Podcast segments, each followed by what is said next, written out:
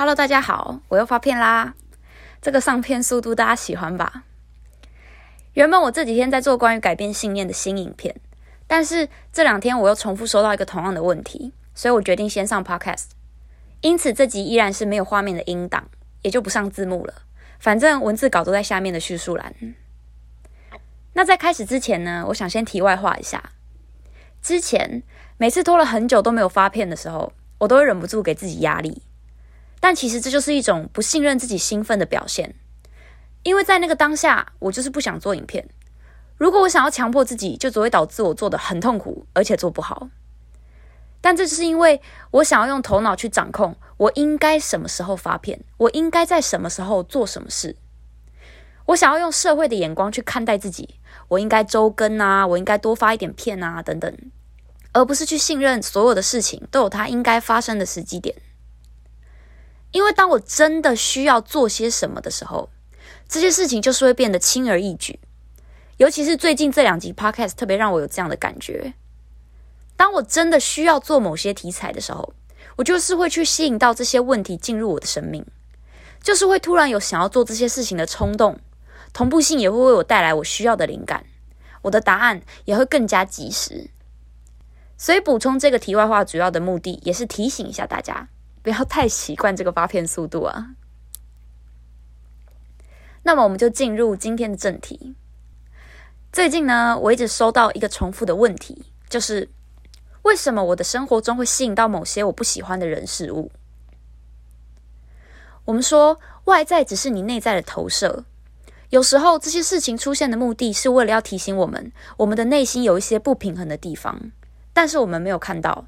所以它的出现可以帮助我们去觉察到这些潜在的、埋藏在我们潜意识里的负面信念。我举一个我们地球人常见的负面信念为例：假设有一个人，他的心中有一个缺乏自我价值的信念，但是他没有在自己的内心看到这点，所以他会想要向外去寻求他的价值感、他的被认同感，因此连带着他也可能会相信，我的价值是可以由他人来决定的。而我们之前有说过，想要本身也是一种状态，这是一种缺乏的状态。所以，当他一直散发着缺乏的震动，因为他想要被认同，那么宇宙就会给他一个相对应的结果，也就是一个缺乏的结果，一个不被认同的结果。这样他才能一直不断的想要，所以他可能就会吸引到某些人来否定他的价值，因为他的内心并不肯定自己。因为他的内在有一个相对应的信念，所以他就会跟这样的震动共鸣，他就会产生强烈的情绪，他就会感到不开心、不喜欢。但是，这个否定他的人存在的目的，仅仅只是为了要让他看到他自我价值的缺乏，并给他一个机会来重新选择要如何看待自己。所以，这就是这些让你感到不喜欢的人事物服务于你的方式。他给你一个机会，重新去检视自己，重新定义自己。但这只是其中一个可能性。有时候，这些人事物出现在我们的生命中，也有可能仅仅只是简单的让我们看到什么是我喜欢的，什么是我不喜欢的。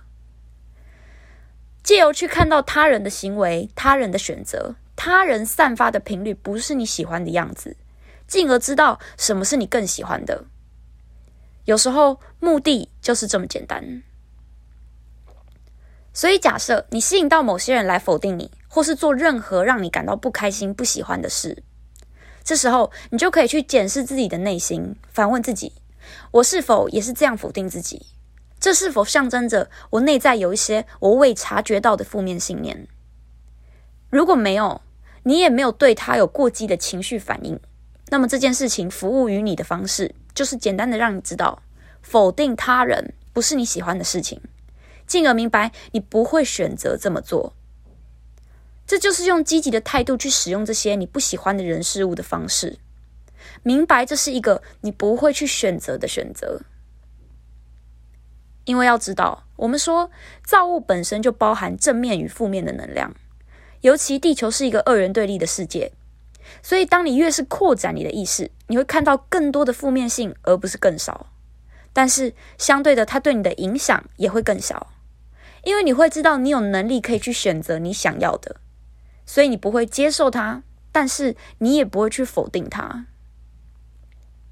如此，你就不会去否定那些否定你的人，因为你会知道这同样是一个有效的选择，只是你不会去选择它，因为这只是一个与你不同的看事情的角度、做事情的方法。因为我们说无条件的爱是包含给别人完整的选择权，所以他想选择如何去对待别人是他的自由，但是要不要接受是你的自由。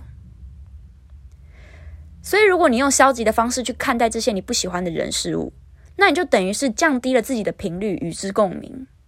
但是，如果你用积极的方式对待它，把它看作是你的礼物，因为它帮助你更加了解你喜欢的是什么，不喜欢的是什么，那你就会从中获益。另一方面来说，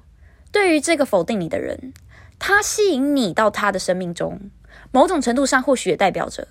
他的内心深处其实也不想要用这种消极的方式来面对他不喜欢的人事物，所以他才会吸引你到他的生命中，对你做出批评，进而从你积极面对的态度中看到，原来我不一定要用这种消极的方式去面对所有我不喜欢的人事物，原来我还有别的选择。因为我们所有人是一个整体，所有的相遇不单单只是对我们自己有益，一定是对双方都有益，事情才会发生。因为你们同样都遇到了彼此不喜欢的人事物，他遇到你，你遇到他，但是你们用了截然不同的应对方式，借由你回应的态度，可以作为一个榜样，让他看到，其实他也可以有不同的选择，这就是你服务他的方式。但是最终，要不要采纳这个选择，仍然是他的决定。你唯一能做的，只是提供一个不同的选择，提供他一个改变的机会，不要与他同流合污。但是如果他仍然要使用负面的方式，你也必须尊重他的选择。毕竟我们都不是别人，我们不曾真的站在别人的角度来看他的世界，所以我们当然也不会知道为什么他要做这样的选择。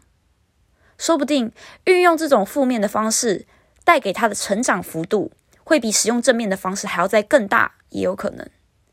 所以，我们也无需轻易的去评断他人应该做什么，不应该做什么，就只需要简单的尊重他的选择就好。最后，总归一句，这些人事物的出现，有可能是要反映我们自身没有看到的地方。但是也有可能只是简单的让你看清楚自己的偏好是什么，而当你愿意诚实的面对自己，当你真心的想要知道你现在遇到的是哪一种状况，那么你就会知道，你需要的答案就是会在适当的时机用各种方式来到你身边。但是前提是你必须要诚实的面对自己。当你用这种积极的方式去面对生活中发生的所有事情。即使这个人在最初对你散发的震动是负面的，但是你仍然可以从中得到一个正面的结果，因为外在的事物无法真的影响你，除非你同意被影响。最终的结果一直一直都是你的选择，所以无关乎他人如何对待你，无关事情如何发生，真正重要的一直都是你如何去面对这些发生的事情。因此。你该问的问题，并不是为什么我的生活中会吸引到某些我不喜欢的人事物。真正该问的问题，应该是我会如何去面对这些我不喜欢的人事物，因为这才是唯一而且真正重要的。